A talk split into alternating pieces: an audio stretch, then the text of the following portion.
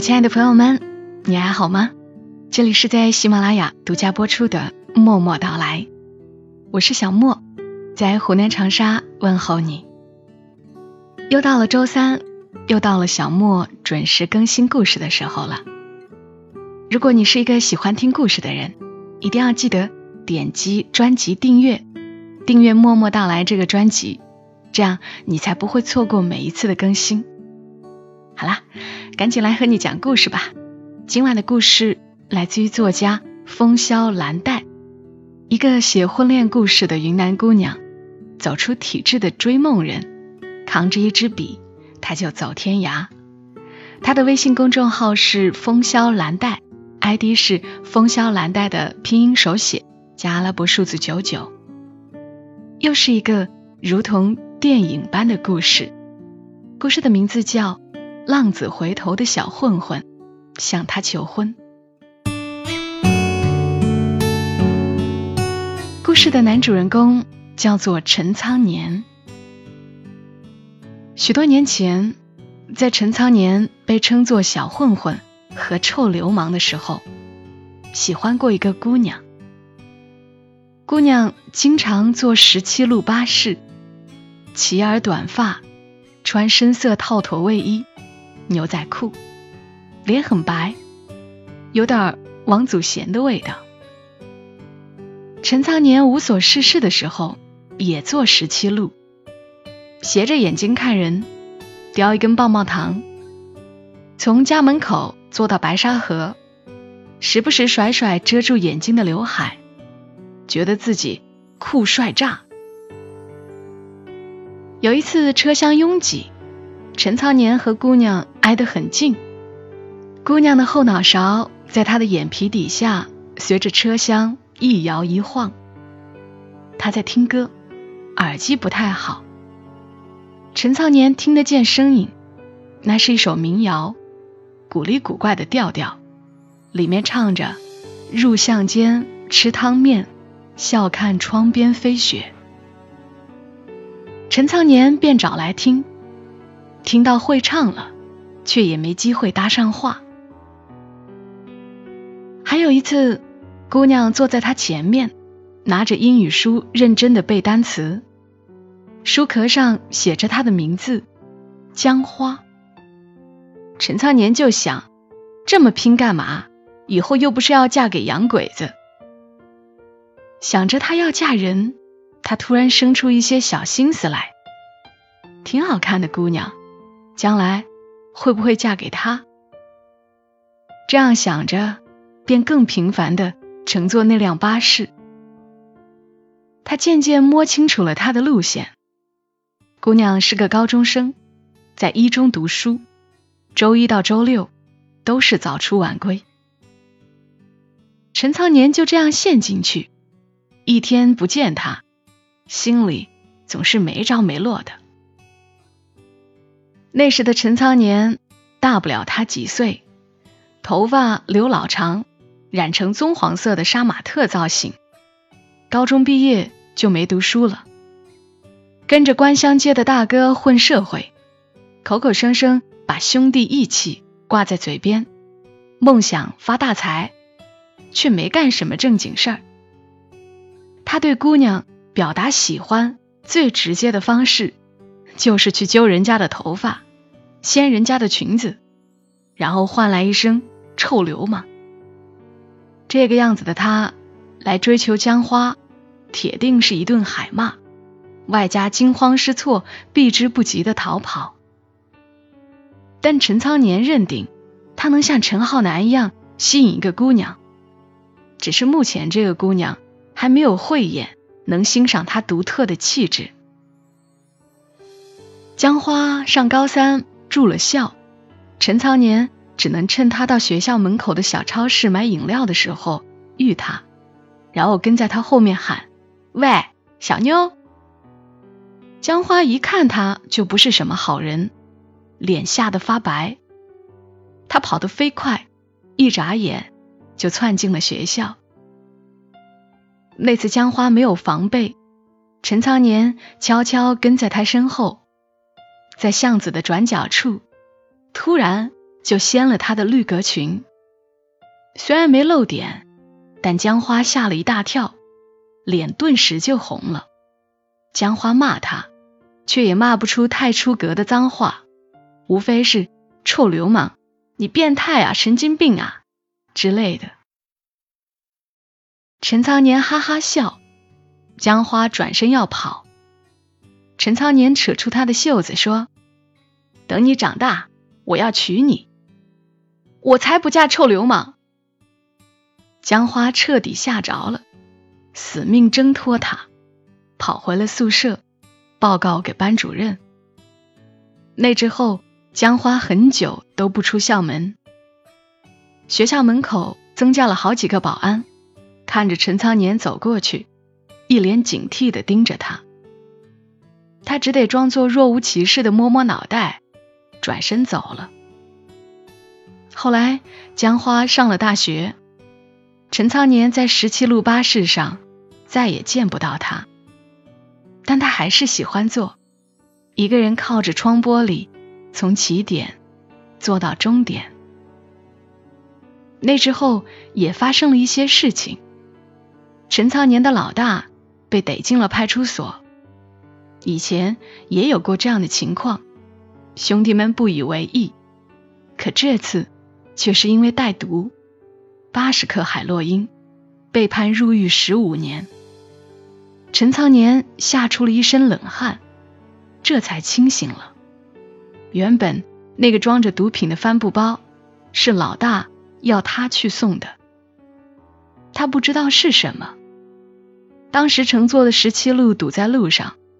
老大还没来得及交到他手里，就被抓了。所谓的兄弟情谊，到头来也不过是残酷的利用罢了。陈苍年剪短了头发，染回了黑色，跟母亲拿了两千块钱，拎着行李去了临海的一个小镇。他想起江花骂他臭流氓，带着鄙视和惊惧。他必须脱离从前的环境，游手好闲的浪荡朝不保夕。再这样下去，迎接他的只有深重的牢狱。他还年轻，还没娶妻生子，怎能葬送呢？于是生活开始了翻天覆地的变化。陈仓年从快递员做起，每天骑着电单车穿梭在咸湿的海风里。晚上回到租屋，衣服上都可以拧下盐来。生活艰难而无望的时候，电单车被他摔于路边，他颓丧的坐在地上，就着满脸的汗水，啃着不咸不淡的馒头。那时候，他就想江花，那个花一样的姑娘，在大学里肯定有很多男孩子追吧。也只能是想想了。他擦擦泪，扶起电单车，继续上路。还有数不清的包裹要送呢。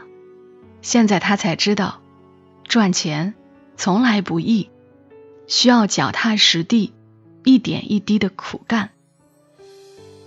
那些年正是网购和物流发展最鼎盛的时期。五年之后，陈仓年从快递员做到片区代理。成立了快递公司，有了三个寄送点，五辆物流货车。当了老板的陈仓年不再送快递了，他只需要管理和调度。生活慢慢好起来，他赚了很多钱，给老家的父母买了新房子，亲戚邻居们都夸他浪子回头。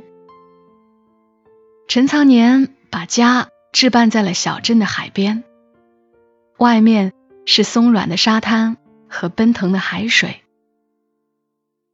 他常常在一天的忙碌之后，坐在门口的木栅栏边喝啤酒，看清辉的月亮平静的悬挂在深黑的海面之上。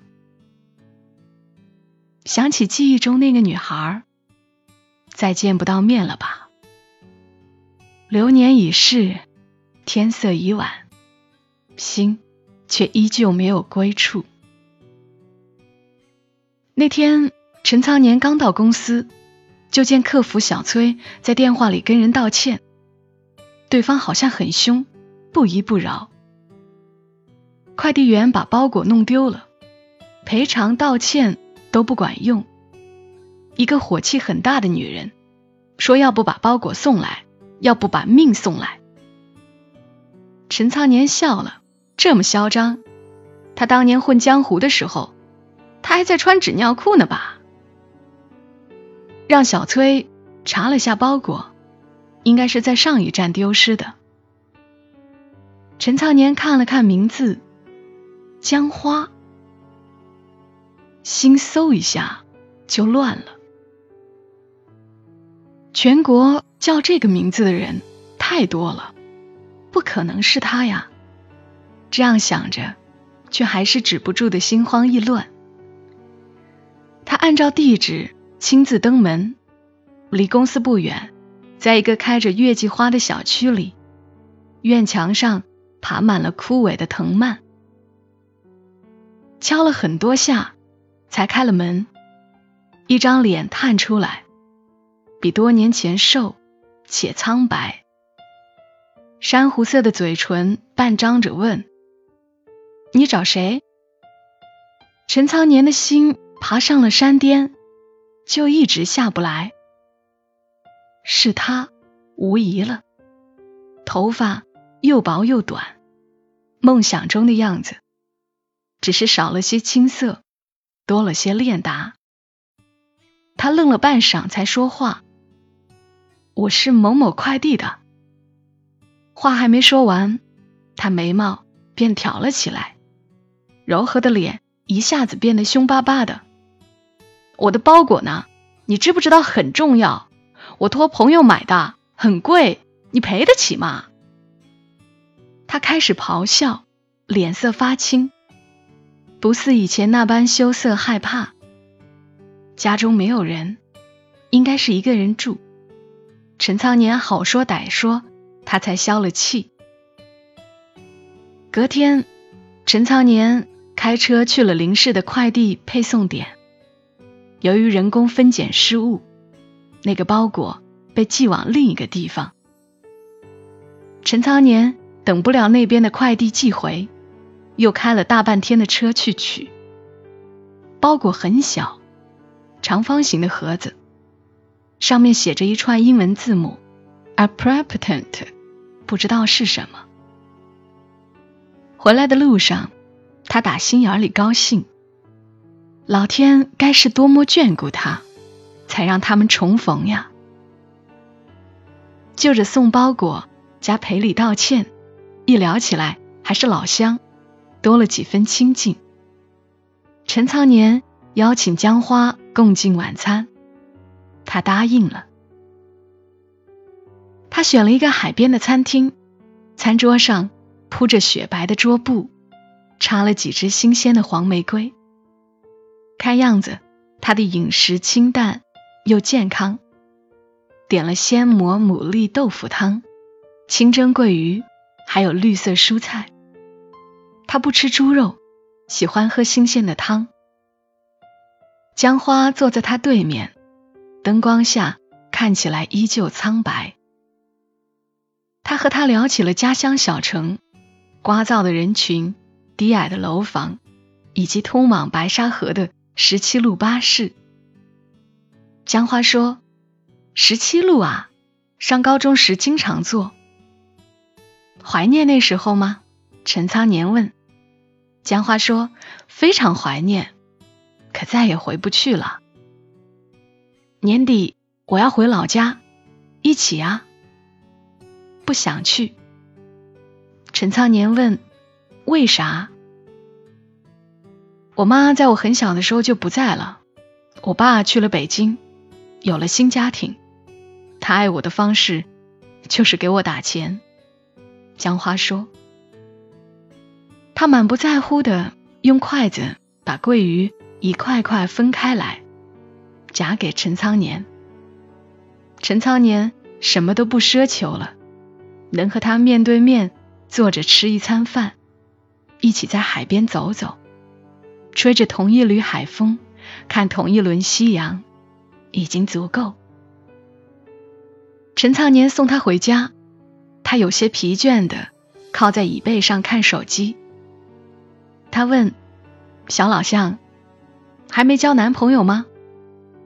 江花抬了抬头，又低下，说：“刚分手。”陈苍年故作幽默的笑：“啊，那很多男人有机会了呀。”他撇撇嘴：“没人会要我的。”嘿，咱家乡人这么没自信啊！江花笑了：“你呢？还没结婚？”陈苍年说。嗯，我在等一个姑娘。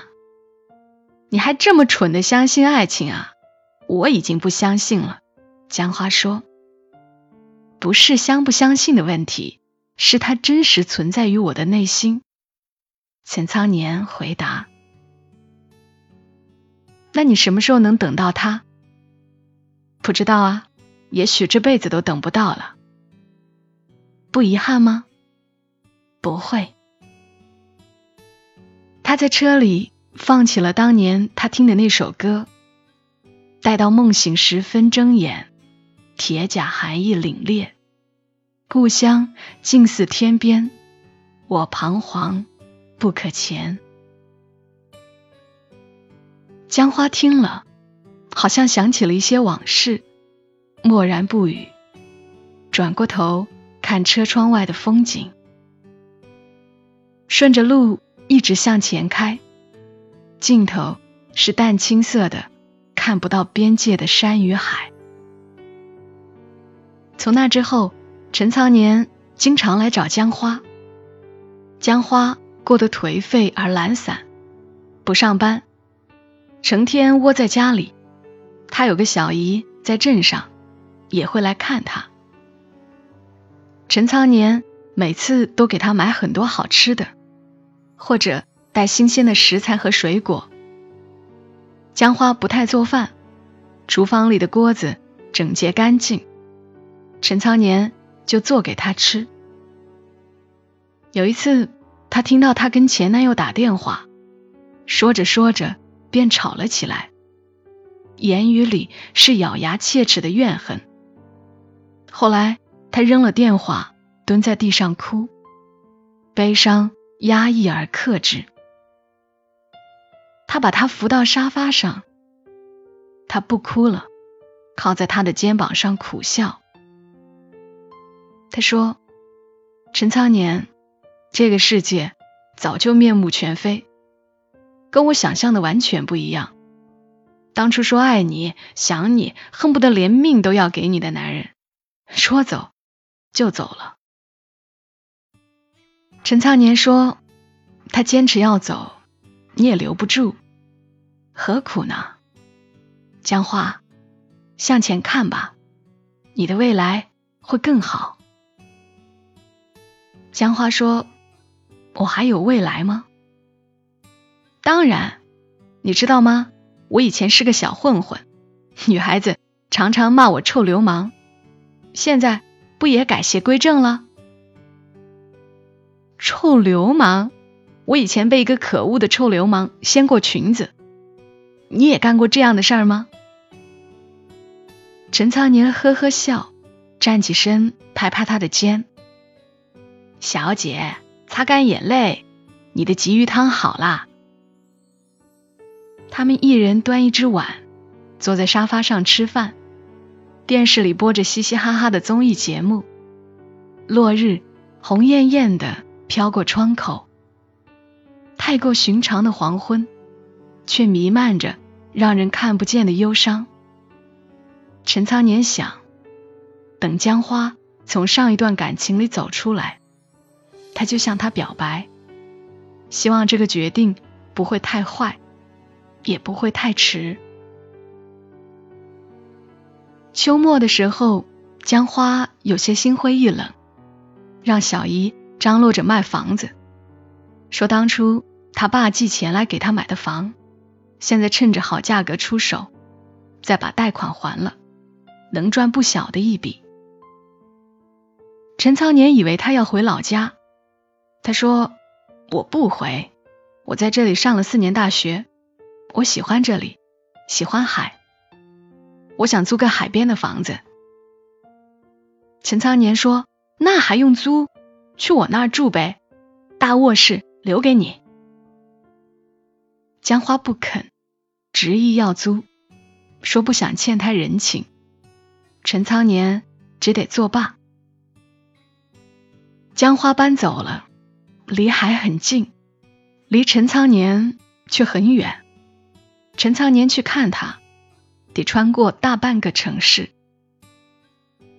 那个冬天一直刮着很大的风，虽算不上严寒，却让人有阴郁之感。陈仓年的心里牵牵挂挂，却始终不得章法，好几次去都扑了个空。江花不知道又跑哪儿去了，经常不接电话。他坐在江花的家门口等，在冷风里。听着海水呼啸，有水鸟奄奄的停在岸边。有时候根本等不到他。江花不知道在哪里过夜。陈仓年坐到凌晨，风把嘴唇吹得青紫，才死心的回家。陈仓年想，他从来都不会属于他。在见面的时候，是迎接新年的晚上。江花那天很高兴，戴着湖蓝色的毛线帽子，帽檐边缀着两个白色的毛球，非常可爱。她化了妆，两颊绯红，嘴唇涂成樱桃色，挤在迎接新年钟声的人群里，兴奋的笑。陈操年，新年到了。真的到了，告诉我这是真的。钟声响起，江花抓住陈仓年的手问：“他的手太凉了，像海里的水草，泛着幽深的凉意。”新年到了，我们又老了一岁。陈仓年握紧他的手，望着他笑。天空中有烟花荡起，那个夜晚明亮又美好。陈仓年在肚子里酝酿告白的话，推翻了好几个版本。回来的路上，有人在卖烤串，炭火熏出了浓烈的香气。要吃吗？陈仓年停下车问他：“猪肉，我可以吃吗？”我很久没吃了，很想吃呀。他咽了咽口水。为什么不可以啊？陈仓年下车，烤了几串，递给他。他闻了很久，才开始贪婪的吃，像捧着心爱的玩具一样。可才吃没几口，就开始狂吐，顷刻间脸色煞白。陈仓年去扶他，他的胆汁都快吐出来了，整个身体摇摇欲坠。他趁他不吐了，赶紧抱他上车。风吹过来，掀掉了他的帽子，他的头皮露出来，头发几乎快掉光了。陈仓年的心疼得没法呼吸，一路狂奔到医院。江花已经蜷缩成一团，像一片被火烧过的枯叶。江花的小姨也来了，坐在手术室门口，沉默的掉眼泪，然后喃喃的诉说：是卵巢癌，查出来的时候就是晚期了。男朋友在她生病之后就和她分手。八个月前做了手术，切除子宫和卵巢，之后又术后合并血性腹水，时好时坏，断断续续的进行化疗。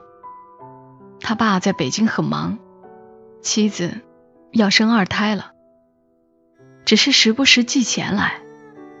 江花不让他寄，把房子卖了，余下的钱拿来治疗续命。新年之前，他才从又一次的化疗反应中缓过来。陈苍年蹲在墙角，闷着头，哭得撕心裂肺。残忍的上苍，终究还是辜负了这场重逢。他们没有过去，来日也无可期。春天终于在江花跌跌撞撞的等待中来临。他说已经够了，他以为他活不过去年，但新年真的来了。陈仓年放下了工作，一直陪在他身边。天气晴好时。他扶他去海边，看天幕深蓝，海面上船只乘风破浪，来来往往。雨天，他们窝在家里，陈仓年给他熬汤，帮他按摩，下载他最喜欢的影片，看他靠在沙发上，沉沉的睡过去，用手轻抚他的脸。余生太短，短的叫人心慌，却不得不顺着这沉重的光阴，继续苟延残喘。后来，他又化疗了一次，吃两百二十元一颗的进口 aprepitant capsules，用来控制恶心和呕吐。他的身体每况愈下，已经开始恶性循环。陈苍年看着他受着这样的罪，急得百爪挠心，却毫无办法。有一天，陈苍年对他说：“我们结婚吧，好不好？”江花说：“你不用这样对我的，你什么都不欠我，反倒是我欠了你。”陈仓年真诚地说：“是我欠你的，当年。”我掀过你裙子嘞！江花根本不信，笑得有气无力。傻瓜！我想听你叫我臭流氓。陈仓年说：“好吧，好心的臭流氓先生，在生命的最后遇见你，真的好温暖。可我却什么都给不了你，先欠着啊。”有欠有还，下辈子我才能找得到你啊！陈仓年把他揽进怀里，像蚌抱着一粒微小的珍珠。海风不停的灌进房间里，吹进来那一天散碎的夕阳。在江花走之前的半个月，情况不算太糟。他还带他回了一次老家，买了厚厚的车垫，把后排座位铺成一张床，他睡在上面。他载着他回家乡。他们去了他的母校。陈仓年说：“这里的保安很凶，以前不给他进门。”他扶着江花坐上十七路巴士，跟他诉说曾经的年少轻狂。和疯狂暗恋，江花听了直笑，说：“你就编吧，我爱听。”他看着江花的侧脸，依旧瘦而苍白。他在拥挤的车厢里抱着她，把下巴抵在她的帽子上。如果他们是寻常夫妻，这时候该一起回家准备晚饭了吧？心里这样想着。眼泪就悄悄流了下来。回小镇的时候，江花已经很虚弱了，但眼睛里有着光彩。有一夜，他们相拥而眠，江花对他说了很多话，他记住了重要的一句：好好生活，好好活着，不为难自己，也不要想他。陈仓年什么都说不出来，搂他搂得很紧。窗外的暗紫色天空下着小雨，海水依旧平静地接纳一切。整个世界变得极缓慢、极柔软，所有的疼痛与残酷都消失了。他在那一刻感觉到了幸福，即便陈仓年连一句“你爱我吗”都没有问过他，但这又有什么关系呢？江花就这样走了。临走时，什么遗言都没留，只是说对不起他。他看着他的脸庞，好像能看得见他的体温在一点一滴变冷。他爸在病床前发出痛苦的哀嚎，小姨泣不成声。陈仓年没有哭，慢慢踱步走出医院。仿佛耗尽了最后一丝力气，他跌坐在地上，站都站不起来。他一直没哭过，直到很久之后的某一天，他在网页上看到了一句话：“来者要惜，去者要放。”仔细咀嚼着这八个字。泪水汹涌跌出，他珍惜他的到来，可他走后，却怎么都放不下呀。只希望来世上苍垂怜，还能给他们一次机会，把欠下的情和爱，用一辈子的恩爱吵闹偿还了吧。